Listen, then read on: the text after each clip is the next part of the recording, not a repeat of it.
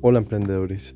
Muchas veces nos preguntamos, eh, bueno, si tuviera una fortuna muy grande el día de mañana, ¿qué haría?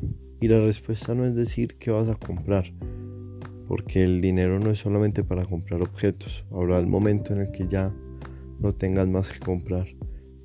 Y viajar es una buena respuesta, sin embargo, en dos años ya podrás estar aburrido.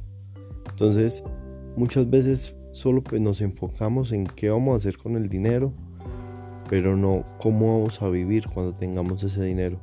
Y eso es muy importante para tener claro el horizonte y saber cómo tenemos que empezar a actuar desde ya para el día de mañana empezar a formar nuestra fortuna.